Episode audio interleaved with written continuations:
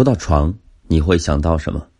很多人会想到性，其实床是安置夫妻感情最重要的地方。有一个来访者跟我说呀，她跟老公从来不将其他事情带到床上，不让床垫下有任何障碍物，哪怕是一颗豌豆，因为这也会让两个人之间产生疙瘩，不利于彼此的沟通与融合。他说，将什么带到床上会影响夫妻的情感连接程度。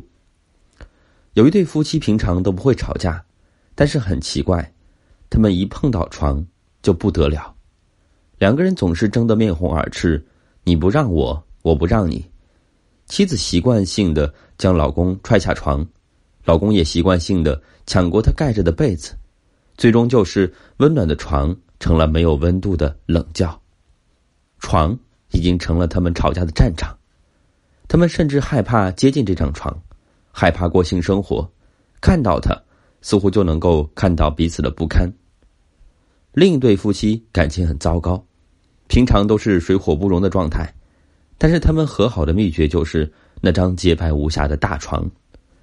每次只要躺在上面，他们两个人就会暂时忘记所有的不愉快，陷入柔软的被褥中，沉沦在爱的海洋中。床，这时候呢，是他们心照不宣的共鸣地。不会有分歧，只有快感和兴奋。有些夫妻对床很眷恋，有些夫妻对床十分恐惧。究其原因呢，就是我们都将太多的东西放在了这张床上。其实我们都知道，它就是一个用来睡觉的地方。但什么时候开始，床就已经不再是床了？再生疏的两个人，一旦躺在一张床上，距离就无限接近了。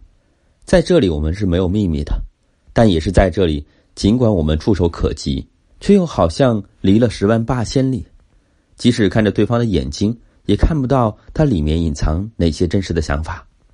床是亲密无间的港湾，也是相顾无言的码头。搁浅的爱，飘远的对望，只剩下中间那条线还在轻轻摇曳，保存着最后一丝关联。小玉跟老公分居两个多月了。这天，他们约好一起吃饭。吃完饭，老公牵着她的手回到卧室，他们看到那张床，都不吭声了。老公说：“我们做最后的尝试吧，如果不行，我们再说分开好吗？”小玉点了点头。他们坐上熟悉的床，一阵暖流在两人中间流淌开来。小玉说：“我们先写一封信给孩子们吧。”说着，她拿起床头的纸跟笔。写好了一句，然后递给老公，让他写下一句。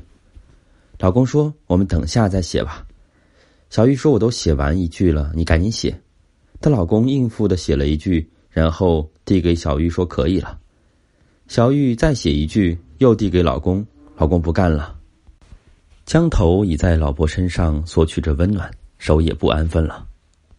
小玉推开他，说：“先干完正事儿。”老公说：“做爱才是正事。”信什么时候写都可以，小玉生气了，说：“你就是这样，总是不将我的话当一回事儿。”老公说：“刚才不是说好了吗？要为我们的感情做最后的尝试啊！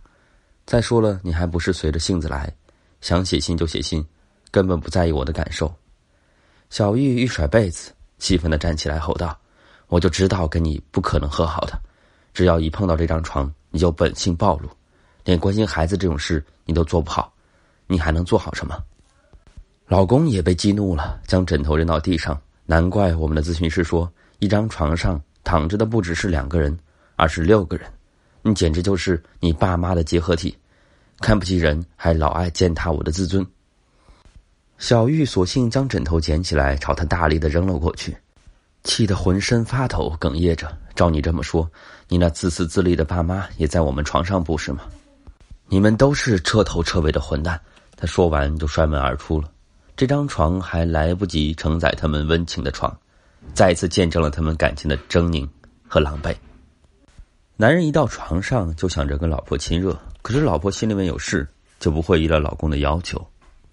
心理学家说，男女的生殖器官感应外界的方式是不一样的。男人在床上是进攻者，身体早已经做好了冲锋陷阵的准备，可是女人不一样。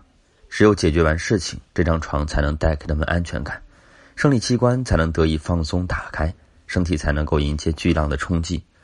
这就是男女思维的差异。女人很容易将各种问题带到床上，并且希望没有任何负担的待在舒适的床上。反之，男人在床上是最为放松肆意的，他们希望先做完爱，再说那些芝麻绿豆的琐事。往往就是因为两个人不同的需求，导致了矛盾的爆发，加剧了性爱的不和谐，致使床不断的积蓄着各种的负能量。因为床不仅仅是床，它还是感情的寄存地。所以，夫妻间应尽可能的不要将问题带到上面。男人要理解女人对性的贞洁感，女人要理解男人对性的攻占欲。两个人应该尽可能达成一致，然后心无旁骛的投身到爱和欲望的交织当中。一张床上躺着的不仅只有你跟他，还有彼此原生家庭的影子。这些挥之不去的影子很喜欢这张有安全感的床，千方百计的阻挠着你们。制造着性爱之间的隔阂，也许什么都不说，静静的看着彼此，会比讲再多的话还有用。一张床，可以承载着爱，可以承载着恨，却也可以承载空白。他就是他，不为你们的感情买任何单。你们的投射使他不堪重负，但他仍然愿意施加给你们力量和支持。他需要干净、澄澈的抚摸。需要你们自由的享受，需要你们坦荡的融合。床是爱的秘密花园，它一览无遗。